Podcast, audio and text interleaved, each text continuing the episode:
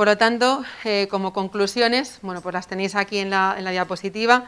Eh, realmente las voy leyendo si quieres, Ana, ¿te parece? Sí, sí, sí. Acá. Bueno, pues los emolientes, entonces no, no, no, hablamos más ya de ellos, yo creo que hemos hablado ya suficiente, no previenen el desarrollo, pero son importantes. Hay que valorar la influencia de, las, de los factores ambientales. Yo casi me quedo con lo de la dureza del agua, porque igual en algún momento las descalcificadoras pueden tener sentido en estos pacientes. Los, eh, el pimecrolimus son seguros, valorar en párpados y hacer terapia proactiva. Pijamas húmedos como terapia útil de rescate, pero solo durante un periodo limitado en el tiempo.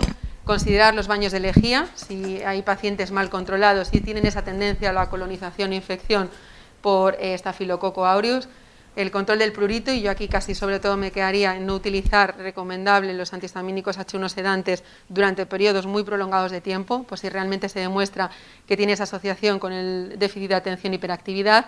Y sobre todo ver un poco es eso, el, manejo ¿no? que vamos a tener en los próximos años, quizá ya con todos estos fármacos eficaces, realmente seguros y que se merecen el tratamiento de nuestros niños. Así que nada, muchas gracias. Gracias a todos. A vosotros.